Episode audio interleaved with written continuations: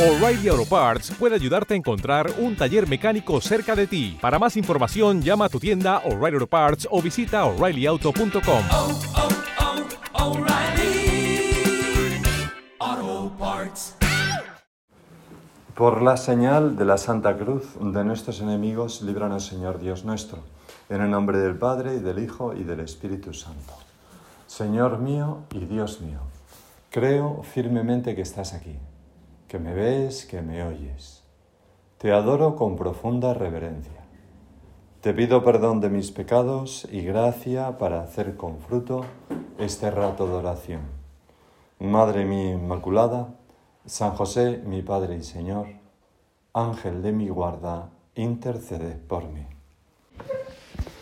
Con tu permiso, soberano Señor sacramentado, le agradecemos mucho al Señor en este, en este mes de mayo, eh, ya con el calorcillo que estamos notando, el tener este rato de conversación con Él, contigo, Señor, donde tantas cosas nos puede decir y tantas cosas nos puede explicar en el fondo de nuestro corazón.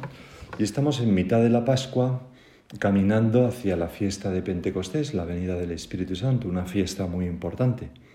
Y esta primera meditación del retiro, vamos a hablar de precisamente esto, el Espíritu Santo, los dones, sus frutos, en fin, un poco, un poco ahí, ¿no? De todo. Y vamos a empezar con ese largo discurso del Señor en la última cena que recoge San Juan, eh, un discurso que es todo, está entretejido de- del amor tierno del Señor por sus discípulos, ¿no? De hecho, empieza así, sabiendo Jesús que había llegado su hora de pasar de este mundo al Padre, habiendo amado a los suyos, los amó hasta el fin. Y empieza, pues, ese parlamento a decir esas cosas como nos las dice a ti y a mí ahora desde, desde la custodia, ¿no? Y ese discurso que ocupa cuatro capítulos de San Juan, es muy largo, eh, hay, hay un momento en el que se dicen estas palabras. Como el Padre me ha amado, así os he amado yo. Permaneced en mi amor. Si guardáis mis mandamientos, permaneceréis en mi amor. Lo mismo que yo he guardado los mandamientos de mi Padre y permanezco en su amor. Os he hablado de esto para que mi alegría esté en vosotros y vuestra alegría llegue a plenitud. A veces las palabras de San Juan, sobre todo las del capítulo, la de los- la- las palabras de- de la última cena, parecen un poco como complicadas, galimatías, ¿no? Porque yo estoy con vosotros y estoy con tal, y que esté conmigo estará con el Padre y el Padre y tal, y es, es todo a veces como un poco complicadillo. Pero estas palabras que hemos leído se refieren, aunque no lo nombre, directamente al Espíritu Santo, como vamos a ver. Vamos a desmenuzarlas un poco. Empieza diciendo, como el Padre me ha amado, así os he amado yo, permaneced en mi amor. ¿Cómo te ama a ti el Padre, Señor? Pues con un amor tan fuerte, tan intenso, que origina una persona, el Espíritu Santo. Así de fuerte es el amor de Dios Padre por Dios Hijo. Tan fuerte que es otra persona. ¿Y cómo nos amas? Porque dice el Señor, como el Padre me ha amado, así os he amado yo. ¿Cómo nos ama, por tanto, Jesús a cada uno de nosotros? Pues con ese amor fortísimo, indestructible, que es la tercera persona de la Santísima Trinidad, el Espíritu Santo. El Espíritu Santo se puede definir así, es el amor de Jesús por mí. No, es mucho más que eso, ¿no? Pero bueno, pero es el amor de Jesús al Padre y también en el Padre a mí, ¿no? Pero una persona, Señor, que tú nos envías desde el Padre, que dices que no nos dejará huérfanos un poco más adelante en el discurso, que nos enseña todas las cosas, nos enseñará todas las cosas que no podemos entender y que nos hace estar en ti, es decir, en, esculpe esa persona divina en nosotros tu imagen y así entramos como hijos, hijos en el Hijo, en el corazón del Padre. También todas estas cosas van saliendo en ese discurso de la última cena. O sea, que el Espíritu Santo, podemos decir, es el vínculo del hombre con Dios. O sea, el vínculo que nos religa a Dios, a ti y a mí, es el Espíritu Santo. Y nosotros, ¿qué es lo que nos toca? Pues lo que dice el Señor, permaneced en mi amor, o sea, permanecer en el Espíritu Santo. Porque el Espíritu Santo es tan curioso que es una persona que a la vez que tenemos que invocar, pone en nosotros las palabras para que, para que le invoquemos. ¿no? Es una cosa, me acuerdo una, una, una, madre del colegio ¿no? que me decía que con gran sencillez, ¿no? y se veía que era verdad, yo es que cada vez quiero más al Espíritu Santo. Eso es permanecer en, en el amor de Dios, que es esa persona, que es el Espíritu Santo. ¿Y cómo sabemos, Señor, que tenemos al Espíritu Santo, que permanecemos en Él, que estamos permaneciendo en Él? Pues lo sabemos, es muy sencillo, por sus efectos. ¿Cuáles son los efectos? O sea, dice Santo Tomás, eh, donde quiera que haya un efecto de Dios, está Dios mismo, con cierta presencia. Pues donde están los efectos del Espíritu Santo, está el Espíritu Santo produciendo esos efectos, esos frutos en nuestra alma. Hace ya bastante tiempo, en el año 95, en, el, era el prelado del Opus Dei don Javier Echevarría y fue a un viaje a Valencia, yo estaba allí y, bueno, pues tuve ocasión de participar en muchas de las tertulias y encuentros con personas de distinto tipo y, y me acuerdo que en una de las tertulias que había miles de personas, pues había un capataz de los toldos que había montado una gran carpa y que no tenía ni idea ni de quién era eh, aquel obispo que hablaba, ni de quién era el Opus Dei, ni de qué era San José María, ni de nada. no tenía ni idea de muchas cosas de Dios tampoco, ¿no? aunque sí que era cristiano, pero lo digo porque estuvimos hablando bastante tiempo antes. Y entonces, como, como, estaba atento a los toldos, pues que en fin, que no pasara nada, estaba allí, pues escuchó toda la tertulia, las preguntas que le hacían al perlado, como don Javier ah, eh, pues hablaba continuamente del amor de Dios, del amor a la Virgen, de tantas cosas, ¿no? Y entonces cuando terminó, eh, este hombre me dijo, ¿le puedo saludar? digo, sí, sí. Entonces fui para él, le cogió así, era un hombre enorme, le cogió de los hombros a, don Javier, que era más bien un hombre pequeñito, y entonces le dijo, lo tengo aquí apuntado porque tomé nota inmediatamente, era el 2 de febrero de 1995. Dijo, yo no sé quién es usted, ni qué es todo esto, pero yo me he quedado impresionado, le dijo a tal. Y el pobre don Javier pues le, dio dos besos, ¿no? Y le dijo, pues hijo mío, es el Espíritu Santo, acércate más a Dios. Y, muchas veces he pensado que cómo los santos atribuyen todos los efectos a su causa. Cuando ven una conversión, piensan, es el Espíritu Santo. Cuando ven que una persona le toca el corazón, es el Espíritu Santo. Cuando ven que una persona eh, eh, cae rendida de amor a Dios, pues es el Espíritu Santo. No se atribuyen esos méritos. Bueno, pues volvemos. ¿Cómo sé yo que tengo el Espíritu Santo dentro de mí? Pues, ¿tienes amor a Dios? ¿Tienes amistad con Dios? Que es el principal fruto del Espíritu Santo. Hombre, algo sí. Pues no le des más vueltas. Tienes al Espíritu Santo actuando dentro de ti. Ahí está. El principal fruto del Espíritu Santo es caridad, el primero. Luego gozo, paz, tal, benignidad. Pero el primero, caridad. Es el Espíritu Santo el que hace en nosotros todo con su presencia escondida. Y, hay gente que piensa, te puede pasar a ti, eh, que, que el Espíritu Santo es como Escuchar al Espíritu Santo y dejarse mover por el Espíritu Santo es como un estadio superior de la vida interior al que se llega después de muchos años como personas elegidas, místicos que son conducidos por el Espíritu Santo. ¡Qué tontería! El Espíritu Santo está en nosotros desde que somos bautizados y está constantemente actuando en nosotros, dándonos esa caridad, ese amor a Dios, esa amistad con el Señor, eh, llevándonos a conocer cómo es el corazón de Jesús, alimentando nuestra fe. No viene al principio, no viene al final, perdón, sino al principio. Por tanto, por eso, Señor, entendemos ahora mejor lo que decía San Pablo a los Corintios. ¿No sabéis que sois templo de Dios y que el Espíritu Santo mora en vosotros? Si estás bautizada, el Espíritu Santo mora en ti. Y lo estamos, Señor. Es más, es uno de los argumentos, ¿no? ¿Por qué bautizar a mi niño cuando todavía no se entera de nada? Pues para que ya tenga el Espíritu Santo actuando silenciosamente en su alma durante los 18, 14 años que faltan en que se convierta en un adolescente y mute a, a un monstruo aborrecente, ¿no? ¿Qué tal? Pues porque ya va trabajando el Espíritu Santo ¿no? en esos años. No lo dejes para el final, por el amor de Dios. No le prives del mayor, del, del mayor, la mayor ayuda que puede tener, ¿no?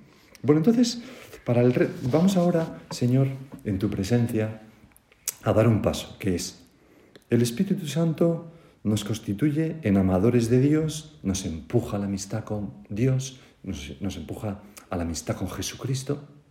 Y, ahora, teniendo esa premisa, vamos a fijarnos en ciertas características de esa amistad para luego aplicarlas al Espíritu Santo. Y, lo vamos a hacer siguiendo lo que decía Santo Tomás de Aquino, ni más ni menos, eh, en, un libro que escribió que se llamaba La Suma contra Gentiles, pues allí en el capítulo 4, y, no, en la parte 4 y en el capítulo 20, 21 y 22, habla de cómo actúa el Espíritu Santo en las almas. Y es lo mejor que se ha escrito sobre eso. Pero a la vez, sencillísimo. Y todo lo, lo estructura Santo Tomás, ese gran genio de la teología, diciendo, el Espíritu Santo es lo que nos conduce a la amistad con Dios. Veamos qué es la amistad con Dios. Y empieza a decir, lo más propio de la amistad es revelar los secretos. ¿Por qué? Porque ambos amigos o amigas tienen por el amor como un solo corazón y una sola alma y comparten las cosas, revelan los secretos. Y dice, pues si el Espíritu Santo, que es es el que crea la amistad con Dios, Él debe ser el que nos revela los misterios divinos. ¿En qué consiste esa amistad? Y entonces, Señor, cita a esas palabras de San Pablo a los Corintios. En el Espíritu, Dios habla cosas misteriosas. Y por eso nos dice Jesús, no seréis vosotros los que habléis, sino el Espíritu de vuestro Padre el que habla en vosotros, el que os revela las cosas que tenéis que decir, el que os enseña y os instruye. O sea, que el Espíritu Santo es nuestro Maestro, el que nos enseña las profundidades de Dios. ¿Y cómo lo hace? Pues lo hace con sus dones, sabiduría, entendimiento, conocer las cosas sobrenaturales, ciencia, cómo este mundo está enfocado a Dios, cómo las cosas de este mundo nos llevan a Dios, consejo, qué es lo que es necesario hacer para acercarnos a Dios nosotros o los demás. O sea, que, que, el Espíritu Santo revela lo escondido de Dios, su amor, sus planes y nos revela el corazón de Jesús. Porque comunica todos esos secretos. Y por eso San Pablo, que habló mucho del Espíritu Santo, decía, Dios nos lo ha revelado todo esto tan increíble que estaba contando, ¿no? Y a él mismo, porque él no convivió con Jesucristo, pero se le apareció en el camino a Damasco, pero luego el Espíritu Santo le fue instruyendo en todos los misterios como si hubiera estado con Jesús esos años y, y, ¿no? Le, fue como repitiendo para él toda la doctrina de nuestro Señor. Dice, Dios nos lo ha revelado, se refiere a él, por el Espíritu. Pues el Espíritu lo sondea todo, incluso lo profundo de Dios. Pues ¿quién conoce lo íntimo del hombre sino el espíritu del hombre que está dentro de él? Nadie conoce, ¿no? Lo que tienes dentro del corazón, salvo tú. Del mismo modo, lo íntimo de Dios lo conoce solo el Espíritu de Dios. Ese Espíritu Santo que es quien nos comunica esos secretos.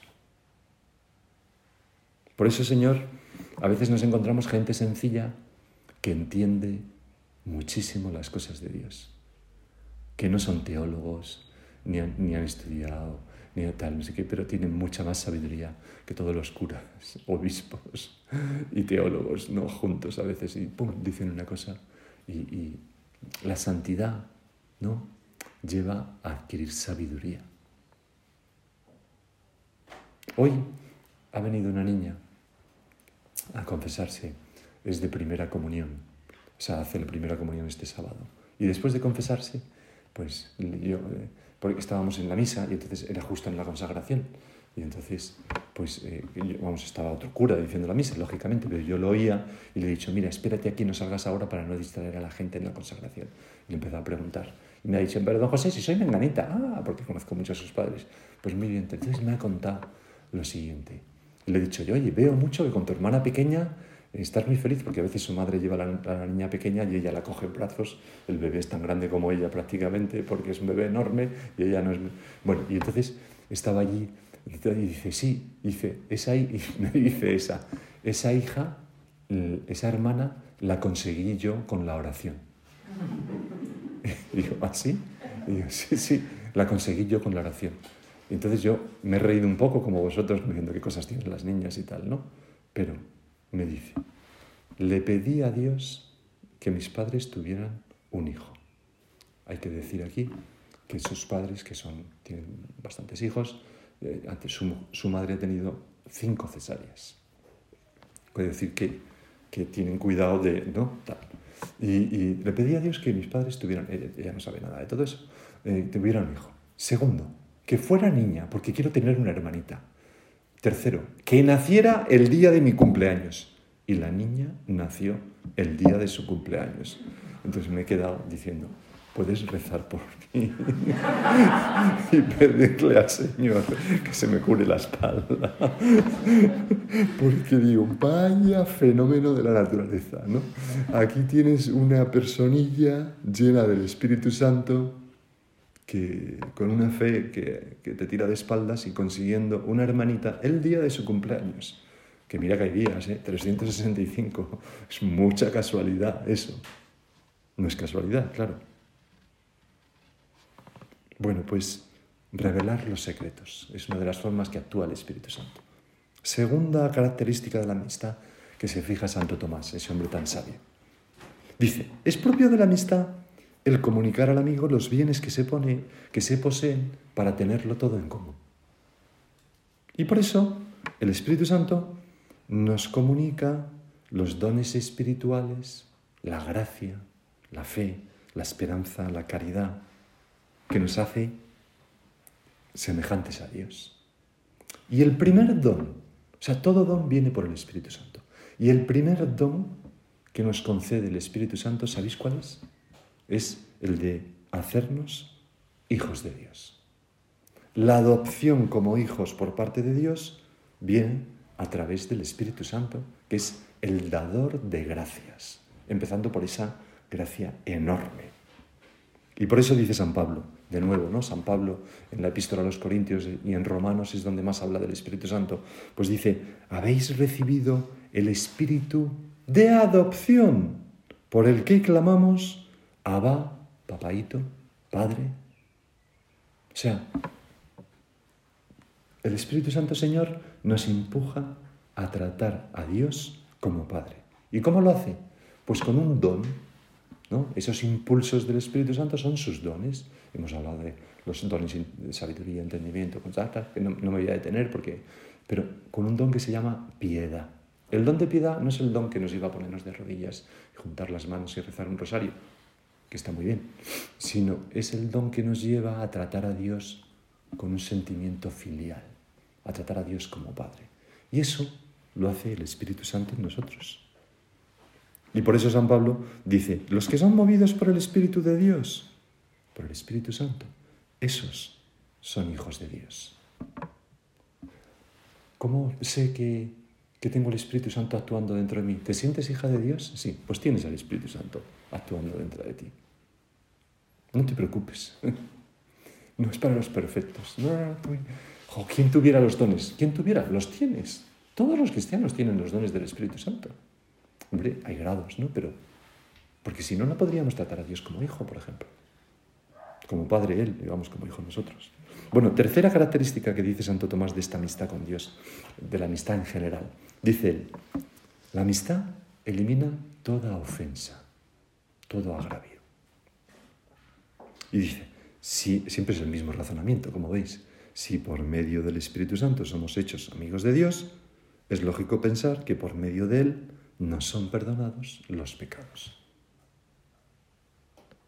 Como tú mismo, Señor, indicas en tu resurrección cuando te apareces a los discípulos en el cenáculo y les dices, recibid el Espíritu Santo.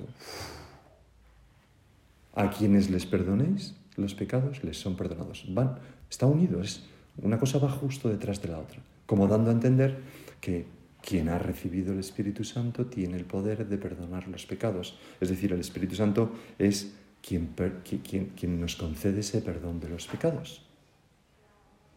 Y tenemos también un don maravilloso que el Espíritu Santo pone en nuestra alma que nos lleva a acoger ese perdón de Dios, que es el don de piedad, por una parte, naturalmente, de sabernos hijos, el, el don de entendimiento, entender que efectivamente se nos perdona, pero luego el don de temor de Dios, que es un temor a ofender a Dios o a romper la amistad con Él por el amor tan grande, amor de amistad, por la amistad tan grande que le tenemos. Y entonces ese don de temor pues va como moviéndonos a la petición de perdón con la esperanza y la seguridad de que Dios nos lo va a conceder. Y por eso, y esta es una típica pregunta de... No, no, os podéis imaginar la cantidad de gente que te pregunta en el confesionario esto. ¿Qué significa? ¿Cuál es el pecado contra el Espíritu Santo? Ese pecado que dice Jesús, pero el pecado contra el Espíritu Santo no será perdonado. Claro, uno se aterroriza y dice, ¿cuál es ese pecado? ¿No? Y entonces, pues dice Santo Tomás aquí, y por esta razón, porque es el Espíritu Santo el que, por medio de quien se nos perdona los pecados, dice, y por esta razón, a los que blasfeman contra el Espíritu Santo, el pecado contra el Espíritu Santo, o sea, el que niega la acción del Espíritu Santo, el que no se acoge a la acción del Espíritu Santo, el que desprecia el impulso del Espíritu Santo, a los que blasfeman contra el Espíritu Santo, se les niega la remisión de los pecados. Dice, pues quedan como privados de aquello por lo que el hombre consigue la remisión de los pecados. O sea, que no quiere saber nada con el Espíritu Santo, no alcanza el perdón de los pecados. Por eso el pecado contra el Espíritu Santo no puede ser perdonado, mientras uno permanezca en él. Si sale de él, sí, naturalmente. Pues Señor, cuántas gracias tenemos que darte por habernos dado ese principio de amistad, ese, esa acción del Espíritu Santo en nuestra alma, ¿no? que, que tenemos tantas cosas buenas. Vamos a seguir. Cuarta característica de la amistad que dice Santo Tomás.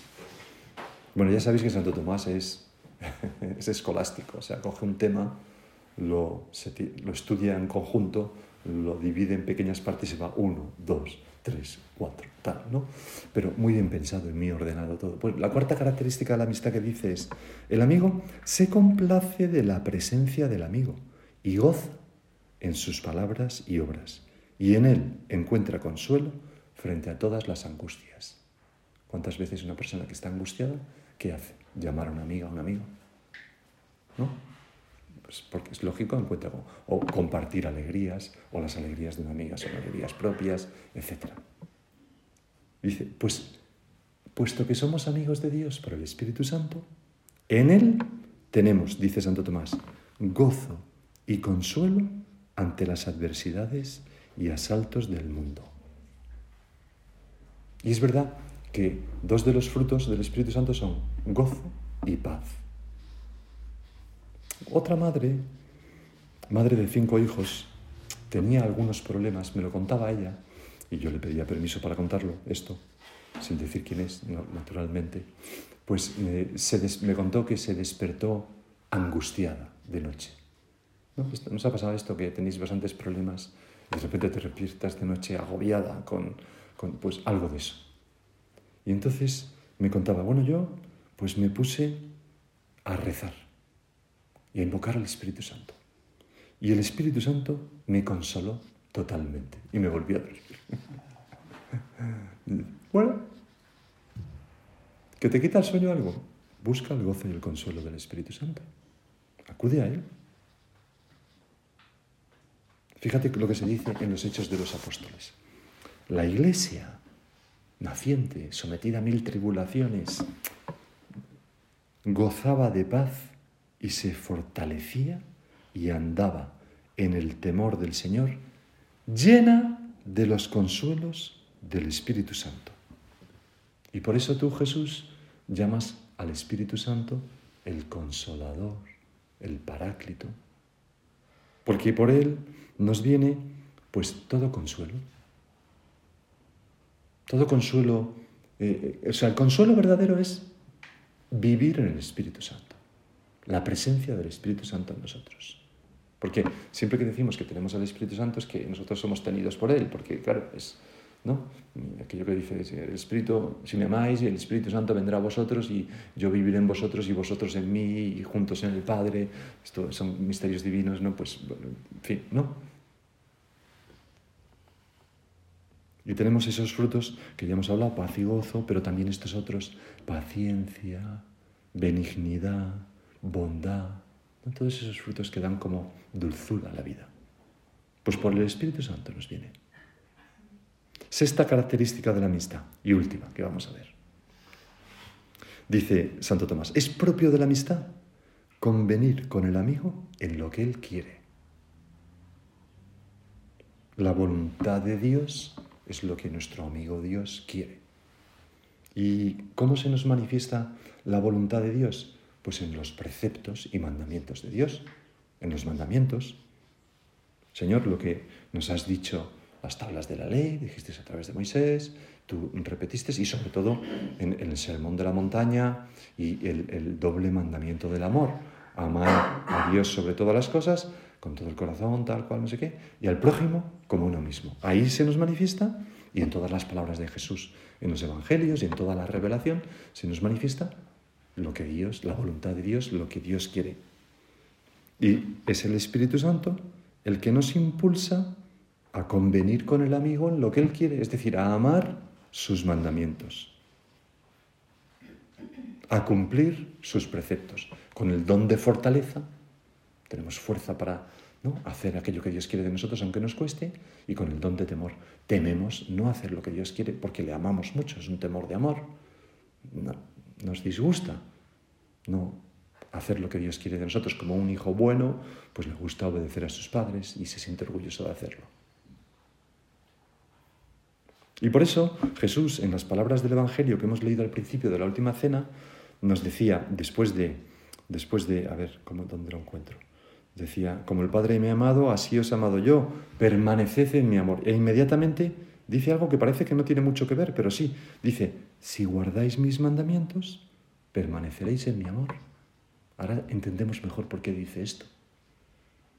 Lo mismo que yo he guardado los mandamientos de mi Padre y permanezco en su amor, porque quien guarda los mandamientos conviene con el amigo en aquello que él quiere. Son una sola cosa. Y todo esto es acción del Espíritu Santo en nuestra alma. Nos inclina a obrar de como hijos de Dios, el Espíritu Santo, pero de manera, dice Santo Tomás, voluntaria, en cuanto amantes de Dios. Con ese espíritu de hijos. Pues como dice San Pablo, no hemos recibido un espíritu de esclavitud, sino que hemos recibido un espíritu de hijos de adopción. Y hacemos las cosas con libertad. El Espíritu Santo inclina nuestra voluntad a hacer todas estas cosas que hemos dicho, conocer los misterios de Dios, acudir al perdón, en fin, ¿no? Todo esto nos inclina libremente. ¿Qué significa libremente? Pues libremente significa que nosotros tenemos que colaborar, que nosotros podemos decir no a ese impulso, o podemos decir sí y dejarnos llevar por ese impulso. Y nos interesa muchísimo poner nuestra libertad al servicio de la acción del Espíritu Santo. Conozco una persona que siempre reza así, dice, Espíritu Santo, coge mi libertad, yo no la quiero, haz con mi voluntad lo que quieras. Yo lo que quiero es amar a Dios sobre todas las cosas. Y eso es lo que tú quieres y tú lo sabes hacer y yo no. Así que coge mi voluntad, te la doy, soy libre, pero quiero que mi voluntad la manejes tú. Y así reza. Por eso, Señor, mm, ¿cómo podemos nosotros, qué podemos hacer nosotros ante todo esto? ¿no? Porque claro, tú, este, no sé si te pasa, cuando preparaba la meditación, llegué a este punto y digo, bueno, todo esto es muy bonito, ¿no? ¿Y qué? y yo, quiero decir, ¿y yo qué puedo hacer? ¿No? Pues todo lo que hace el Espíritu Santo maravilloso, tal.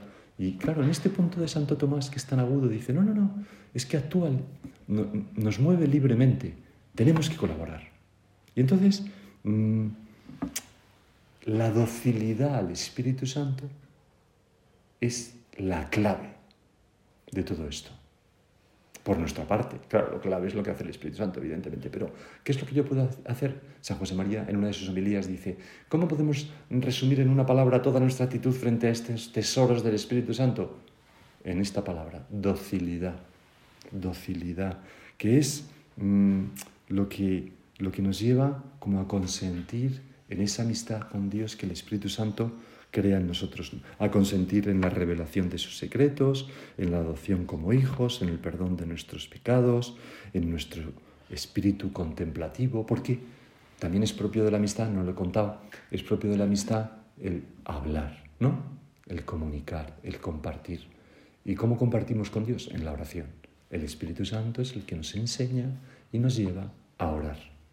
Como dice San Pablo, no podemos decir ni siquiera Padre si no es en el Espíritu Santo.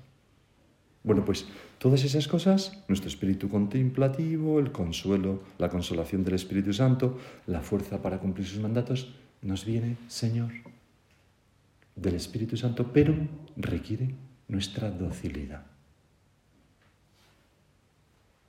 Fíjate cómo lo decía San José María, que es como un resumen de todo lo que hemos dicho en una homilía que está en Es Cristo que pasa, que se llama El Gran Desconocido. Así llamaba él a veces al Espíritu Santo. Decía, docilidad, en primer lugar, porque el Espíritu Santo es quien, con sus inspiraciones, va dando tono sobrenatural a nuestros pensamientos y deseos y obras. Es Él quien nos empuja a adherirnos a la doctrina de Cristo y a asimilarla con profundidad, quien nos da luz para tomar conciencia de nuestra vocación personal y fuerza, y fuerza, impulso también, para realizar todo lo que Dios espera, cumplir sus mandamientos. Si somos dóciles al Espíritu Santo, la imagen de Cristo se irá formando cada vez más en nosotros e iremos así acercándonos cada día más a Dios Padre. Porque los que son llevados por el Espíritu de Dios, esos son hijos de Dios. Bueno, pues vamos a, vamos a terminar. Vamos a acudir a nuestra Madre, ella que es eh, la esposa del Espíritu Santo ella que, como nadie, fue dócil a los impulsos del Espíritu Santo, ¿no? Concibió por obra del Espíritu Santo al Hijo de Dios, ni más ni menos, a nuestro Señor Jesucristo. Vamos a pedirle a ella que nos ayude también a nosotros a adquirir esa misma docilidad para movernos al son de la música que baile el Espíritu Santo o que toque el Espíritu Santo. Te doy gracias, Dios mío, por los buenos propósitos, afectos e inspiraciones que me has comunicado en esta meditación. Te pido ayuda para ponerlos por obra. Madre mía Inmaculada, San José mi Padre y Señor, Ángel de mi guarda, intercede por mí.